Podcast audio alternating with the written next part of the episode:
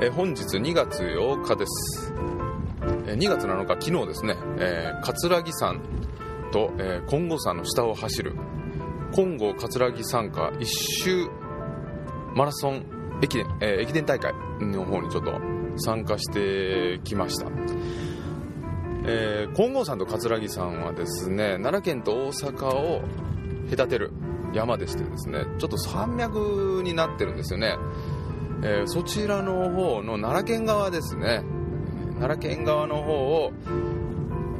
五城とかあと、うん、高取の方ですかね、うん、この辺をですねぐるりと、まあ、一周する駅伝大会が毎年開催されているんですよ。もう結構歴史があるようでしてでもちろん僕は今回初参加ということで、えーお友達からですねお誘いを受けましてちょっと出てみいひんかと。でまあ最近ちょこちょことまあ走っておりましたし先月は、えー十津川村の地元のですね駅伝大会を、えー走ったということもありますし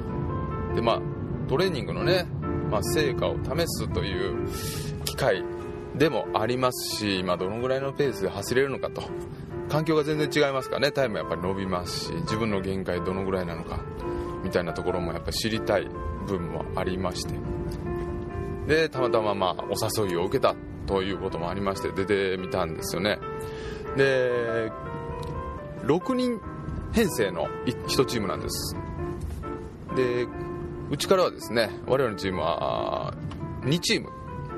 出ておりました。A と B ですね。僕は B の方なんですけど A チームの方は、え男性だけで構成された、えチームでございます。で B チームは女性が2人、え混合で入るという形のチームだったんですよ。で参加チームですね相当多かったですね。100 100ちょいぐらいあったんじゃないですかね。かなり、あのチームがございました、えー奈良県内のね高校生のチームもありましたあと中学生の子も走ってましたし結構ね、あのーたくさんの、えーチームが参加しておりました。でまあ部門に分かれておりまして、えー早い部門でまあ一般参加部門。それと、えー中学高校ぐらいに分かれてたのかな。はい。で僕はですね、えーそれの4区という場所を任されたんですけども、え4区はですね割とこう下り基調のですね、距離は4.6キロですか、はい、そんなに長くはないんですけどもただですねコース上にですね踏切があるんですよね。踏切が1箇所かな。1箇所。うん。えーすぐ3区の、えー人もですねちょうど中継地点に踏切があったりとかして時々に電車通るんですよ。電車が通ると踏切閉まりますんで、えー係員が立ってますから止められてしまうんですよね、えーその分タイムをロスするという形になるんですけどもこれは本当に、えー運ですよ。運次第ですわ。それでね順番がひっくり返るようなことも、まあ、あるでしょうし。で踏切がですね合計多分ね5つほどあるんですよね。これもかなり、あのー珍しいと、えー言える大会ではないでしょうか。はい。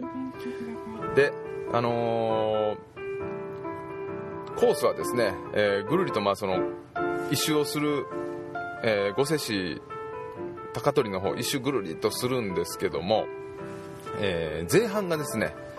えー金剛山と葛城山ちょうど葛城山の麓ぐらいになってくるのかな。ずっとね上りになるんですよ。この上りがですね結構大変でして、えーかなりねシャドウのきついところもう上りっぱなしになります。特に2区の人ですね、えーかなりしんどかったと言ってます。距離は2 8キロと短いんですけどもけどずっと上りなので、はい、あのかなり苦しい思いをしたということを聞きましたね。で3区になるとですねもう激下りとなります。で僕が混合チームはですね、えー僕の前と後ろに女性の方が走ったということでえーっとですね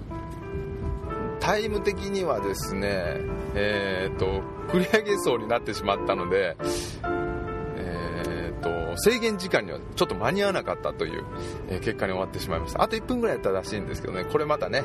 えー、ちょっと悔しかったなみたいなところもあるんですけどもまあけどこれはね仕方ないですよ。なかなかねあの制限時間内っていうの走るだけでも大変なことですから。はい。でえっとですね前回の駅伝に比べて上り道が全然なかったので、え、結構楽でしたね。ペースが少し速く、えー、走ることができました。でまああのー、自分ではだいたい4分半ぐらいで走るとかなりいい方かなと思ってたんですけどもえっ、とキロあたり4分13秒ぐらいで走ってたんで、えこの状態だったら少しねスピード練習をもっともっと取り入れていけばまずは3秒、えー、キロあたり3秒ずつ縮めていけば4分10秒ぐらいですね。走れるようになるんじゃないかなと思いますね。でまあ5キロぐらいをですねやはり4分切るぐらいで走るのがまああのー、割とこう目標でありますので、まあ、その辺をちょっと目指していきたいなと思っているんですけどもなかなか急にはねいけないですよね。で体調はですねまずまずだったんですよ。実はですねそのその前の日にですね、えー、一昨日になるんですけどもあまりにもちょっと天気が良くてで気温もまあそこそこ、えー、高いのでですね、えー、その金剛山の方に今回のね大会のある、えー、ちょうど山の麓からずっと登っていきまして金剛山の方にちょっと上がってたんですね。でゆっくり行くつもりだったんですけどもついつい、えー、スピードが出てしまいましてでレースのようにですね走ってしまいまして。で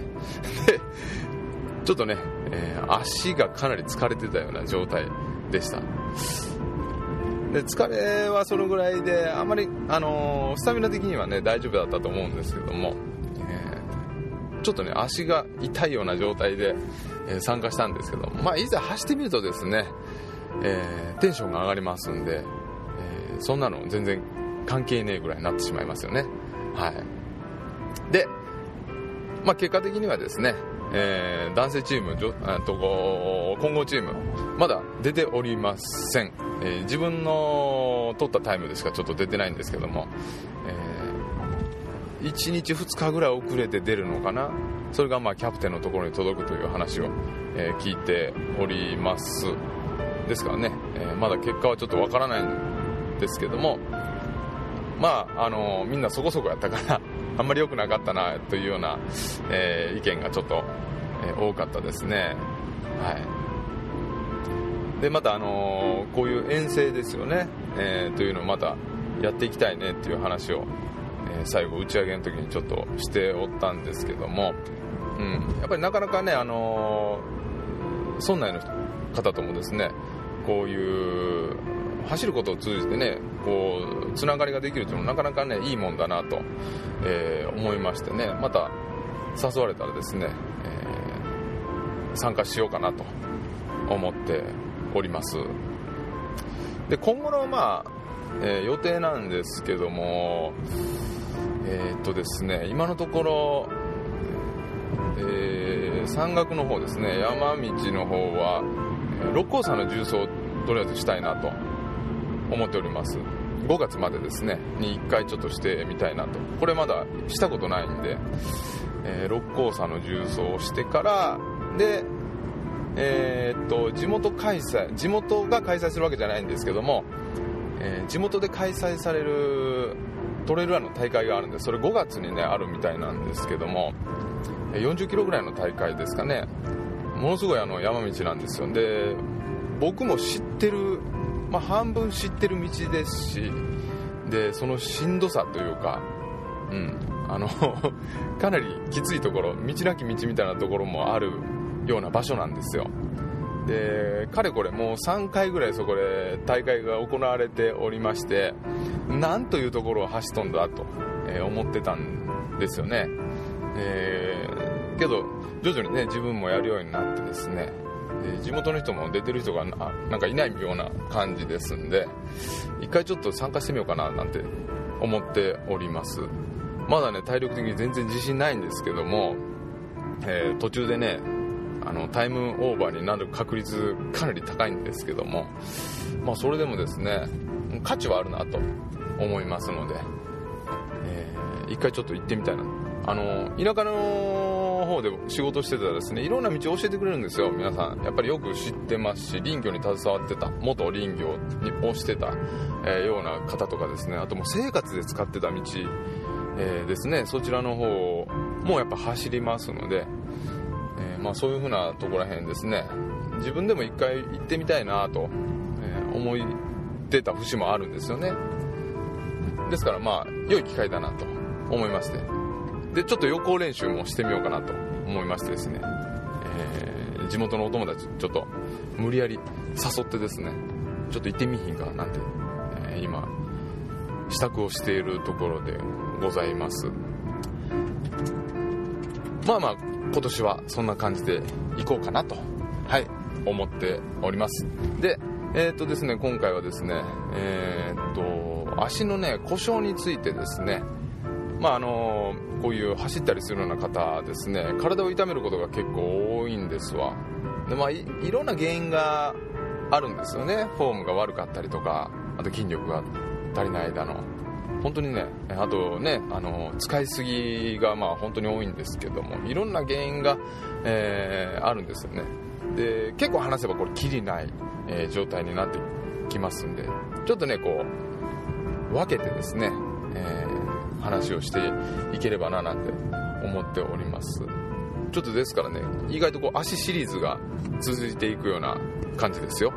えー、今後ですね。話すネタがちょっとできてよかったななんて思ってるんですけども。えー、っとですね初っ端ですね。えー、前回の最後にちょっとご紹介させてもらったんですけどもお尻の痛みについてちょっとお話ししたいと思ってるんです。でこれはですね僕自身がちょっと最近お尻をちょっと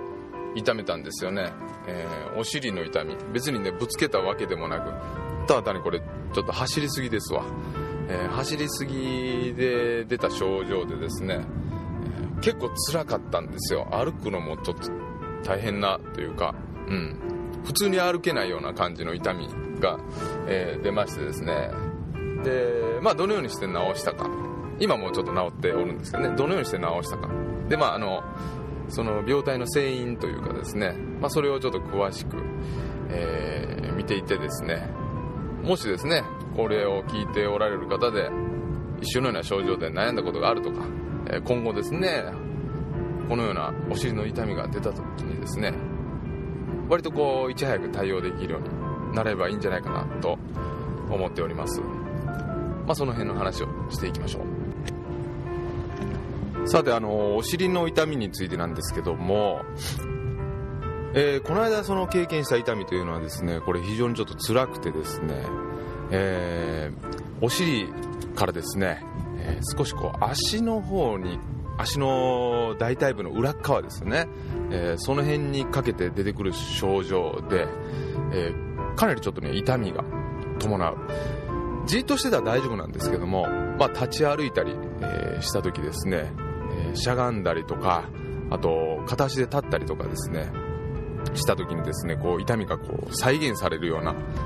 まあ、そんな痛みが出たんですね。で、まあ、何を疑ったかと言いますと、えー、お尻の筋肉はですね、まあ、いくつもあるんですけども、えー、まあ、特に、まあ、まあ全部重要なんですけども、えー、特にま重要な片足でこう立つ時にですね、えー、重要な筋肉はですね、えー、中小電筋という筋肉、えー、があるんですよね、えー、大電筋、中電筋、小電筋という、えー、割と大きな筋肉がありまして片足で立つ時はですね、え、この中小電筋というのが非常に、え、頑張ります。でさらにですね奥の方に梨状筋っていう筋肉があるんですけども梨状筋って書くんですよ。えー、なしですね。西洋梨のようなまあ形をしているという、えー、ことなんですけども、まあ、実際にはちょっとこう防水型というか、うん、そんな形をしておりますね。これもですね非常にまああの重要な役割を果たすというところですね。あとプラスこの、えー、梨状筋というのはですね、えー、腰から足の動きをですねまあ、全部支配する。筋肉が出てるんです。座骨神経よく聞きますよね。座骨神経痛と、まあ、例えばあの腰のヘルニアを起こした時とかまああとは年を取ってですね腰が変形したりとかした時に、えー、両足がしびれたりとかこうしびれを伴ったあと痛みが出たりとか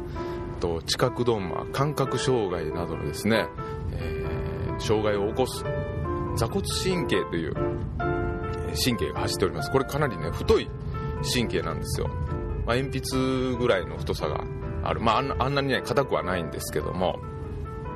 えー、結構太い神経です。実際僕も見たことありますけどもね、えー、かなり太いです。まあ、そのような筋肉がですねあ筋肉じゃない。そのような神経がですねやっぱりあの障害されますと、まあ、足全体に症状が出てくると。で、まあ、いろんな枝が分かれてますんで、えー、まあ、お尻に症状が出ることもありますし指先に症状が出ることもありますし結構この不定な、えー、症状が出ることがあるんですね。で、まあ、原因がですねやはりまあ走っておったと。かなりあのお尻の筋肉を酷使、えー、しておったという時にですね、えー、座骨神経痛のような症状を伴ったお尻の痛みが出るということがあるんですね。でまああの、その神経の通り道に、まあ、一番、えー、関与している筋肉は、えー、中殿あ中殿筋じゃない、えー、梨状筋梨状筋という、え、筋肉なんですよね。でその筋肉を、まあ、貫いて出てくる、まあ、下をくぐって出てくるとか、まあ、いろいろねこれ人によってですねタイプがございまして、えー、これはですね、まあ、開いてみないとわからない部分があります。あのー、ね、人によっては頭痛が起こりやすい人とかいるじゃないですか。ちょっとしたことで頭痛が起こるとか。あと、まああのー、ちょっとしたことで症状が出てしまうような方いらっしゃるんですけどかなりねこれ個人差があると思います。もちろんね走るフォームなんかもこれ個人差がありますので負荷のかかり方も違うでしょうし。でこの梨状筋梨状筋はですね、えー、主な役割としましては、まあ、体重を支える。それと,、えー、っとですね、足を外旋させる。外旋という足をまっすぐ伸ばしてもらってつま先をですね、まあ、外に向けるときに股関節は外旋という動作を行います。いわゆるガニ股状態に持っていくような状態を起こす筋肉でもあります。だけどそれはですね、えー、この筋肉単体で行うわけではなくて、まあ、外旋肋筋という筋肉があるんですけども、まあ、複合的にそれたその筋肉たちが、えー、動くことによって、まあ、なされるということなんですね。でそれ以外にですね、えー、大事な役割としましてこの大腿骨と大腿骨の頭をですね守る役割があるというんですね。どちらかというと深い場所についている筋肉ですのでまあ引き付け作用というかですねこの蝶つがい。で例えますとどうやって例えますと蝶つがいのような、うん、場所になるんですですから、えー、しっかりと働いておかないとまあ、歪みが生じてき、えー、たりすると蝶つがいが壊れてくると、えー、ガタガタになってくると。で他のところに、えー、歪みが出てきてしまうと。だんだんこの歪みの連鎖で、えー、だんだんだんだん症状が悪化していくという形になる、まあ、根本的な場所になってくるわけなんですね。でその大腿骨という、まあ、足の骨をの頭の部分を、まあ、守っているという、えー、非常にまあマイナーなんですけども、うん、重要な 役割をしている筋肉ですんで、まあ、これの機能がやっぱり低下してしまうと、えー、そこに付随して通っている座骨神経などにも、まあ、影響が出てくるんだろうというところで梨状筋症候群というようなね名前が付けられております。で僕はですねこれ梨状筋症候群あの梨状筋の問題だけではないと思ってまして、えー、まあ、腰からですね、まあ、神経が通ってくるわけですから梨状筋よりも上位でやはり、えー、何かの神経の障害が起こったり、まあ、神経に対するその血流障害などが、えー、もしあったりするとお尻にですね症状が出るようなこともありますから、えその部分だけを見るっていうのはやっぱり良くないですね。ですからやはり重要なところら辺は梨状筋周辺から、えー、腰もですねしっかりと見ておく、必要があるかなと思いますね。それと大腿骨頭ですねを守る大腿骨の一番まあ付け根のところ股関節のところですね。を守る筋肉であることですから、まあ、そこに至るまでの衝撃地面からの衝撃がですね、えー、強いとやはり梨状筋を酷使してしまいますから、えー、足首の状態はどうなのかとか、えー、足のアーチの状態は、えどうなんだろうかとか、え膝の柔軟性ですよね。硬い部から足首から硬い部、まあ、大腿部にかけてですねその辺の硬さ等もですね、まあ、しっかりと柔軟性があるのかどうか、えー、筋力は十分かどうか、まあ、この辺もですねやはり重要に、えー、なってくるのではないかと思いますね。で衝撃を、えー、例えば右の、えー、お尻の部分が痛くなるんであれば例えば右の足を酷使しているのではないかと、え考えますと左足をうまいこと使えているのかなというようなところら辺もですね非常に重要になってくると思いますから、まあ、複合的にですねしっかりと見ていかないといけない、まあ、全身的にだからね、えー、判断していかないといけないということになろうかと思います。まあ、あの治療としましては、えー、っとですねまあ、もちろん僕は鍼灸治療しますのでその梨状筋というところにまあアプローチをしたりするんですけどもえー、その他ですねやはり腰ですよね。やっぱ腰も重要になってきますんで、えー、腰周辺の筋肉などもですね針治療したり、え、します。それと、まあ、普段からですねこれ重要なのはストレッチなどをですねしっかりしておいて、え、柔軟性をしっかりと出しておく必要があります。で柔軟性を出すにはですねやはりあのお風呂上がりとかにぬくもった時にしっかりと伸ばすと。梨状筋を伸ばすストレッチっていうのがあるんですよ。えー、まあ他にもね、腰のストレッチなんかも重要なんですけども、まあ、梨状筋を見てみますと、梨状筋を伸ばすストレッチは、えー、インターネット等でですね、梨状筋ストレッチと、えー、入れていただくと、やり方が載っております。まあ座った状態でもできるし、え、寝転がった状態が僕は一番伸びるかなと思いますね。え、まあいろんなやり方がありますので、えー、それを参考にしていただければなと思います。で何よりもまあ重要なのが、まあ、このような症状を起こさないことがやはり重要になってく、えー、るということですのでまあ梨状筋周辺に負荷のかからないような、えー、トレーニングをやはりしておかないといけないと。普段からですね。ですからやはり筋力トレーニング一番最初に申し上げたあの中小電筋ですね。このようなあの大きな、ね、アウターマッスルなんかもしっかりと使えないといけないですから、えー、その辺の筋力トレーニングというのをしっかりとまあしておかないと、えー、いけないと。よくねランナーの方がされるあのあれは、えー、何スクワットだったかな？ブラジリアンスクワットじゃない。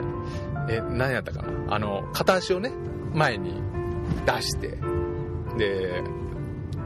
もう片方の足を一方の足をまあ後ろに、まあ、例えばこう台の上に置いたりなどしてですね結構なちょっと負荷をかけるんですけども、まあ、そのような状態で、まあ、スクワットをすると、まあ、大体四頭筋と、えー、ハムストリング等に、あのー、力が入る。プラスアルファ、えー、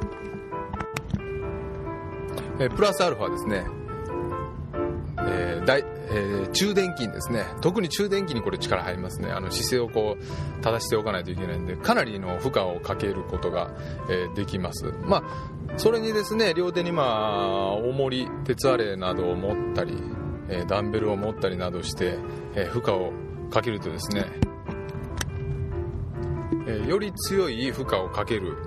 ことがえできます、まあ、実際これやってみますとですねいきなりやるとですねかなり負荷がかかってですね、えー、痛めてしまうことがあるぐらいですから、まあ、徐々にですねこれはやり方を工夫しながら、まあ、まり最初から高負荷をかけないようにすることが重要かなと思いますね、まあ、1週間に1回はこのような負荷を加えていきますと筋肉が強くなりますし筋持久力もですね、えー、強くなっていきますので、えー、長距離を走ったりとかする時にですねしっかりと支える力がついてくるということになりますから、まあ、ぜひともこれ実践していただきたいなと。でプラスアルファ先ほど言ったようなストレッチですねをしっかりとまあえしていくということが重要になります。でもう一つ重要なのが、えリカバリータイムですね。これをしっかりと取ると、え長距離走りますとですね、えー、かなり体力ともに筋肉をしっかり使った状態になってですね、え筋肉に多少の、まあ、傷が入ってくると。で、まあ、筋肉痛なんかを、えー、起こしたりしますのでやはりこの修復時間というのをしっかりと取っていただきたいですね。特にやはり痛みが出やすい方は、えこれをしっかり取ることによってかなりの確率で痛みを防ぐことができるのではないかと。お尻周辺のね、え痛みが、かなり防げるのじゃないかなと思いますよ。リカバリータイムねこれは難しいんですよ、えー、最近はですねあのーまあ、自分のその脈拍を取ったりとか運動負荷あとを、まあ、計測をするわけです。時計なんかでね今できるんですけども、え計測をしまして、まあ、どれぐらいの、えパフォーマンスで運動ができたかと。でどれぐらいの負荷がかかったか。えー、どれぐらいのカロリーを消費したかなどですね、まあ、総合的にま計算をしまして、えー、あなたの場合はこのぐらいのリカバリータイムが必要ですよと、え運動直後から、ま、教えてくれるというような機能を、え持った、まあ、そのようなあの時計ですよね。そういうふうなのもまあございます。で、えー、まあ、そのと全くその通りにするのではなくて、まあ、あくまでも指標にしていただいて、えー、まあ、一度ねそのその通りに休憩をしてみると休んでみると。例えば、えー、僕の場合はこの間ですね、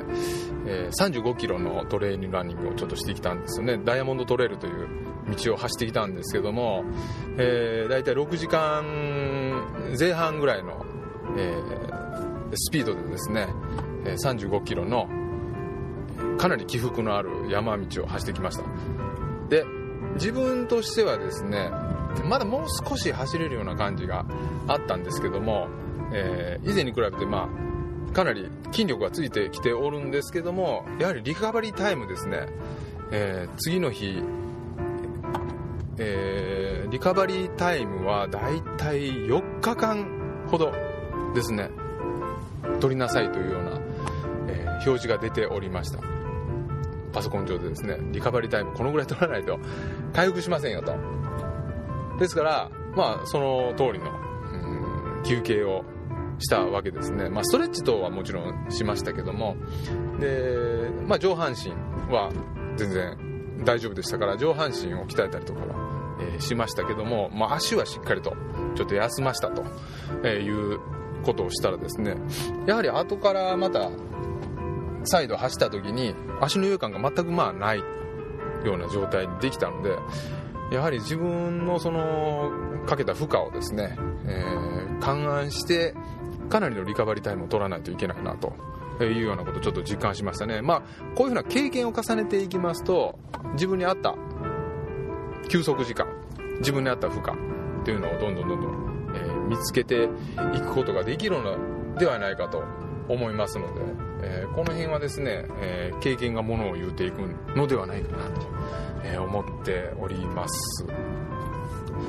まあそうですね。重要なところら辺はその辺りで、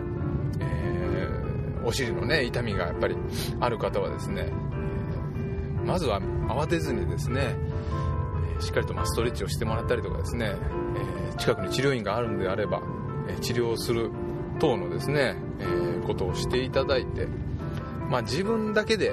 悩むのではなくて、まあ、プロフェッショナルの方に聞いていただくというようなことをしていただいた方が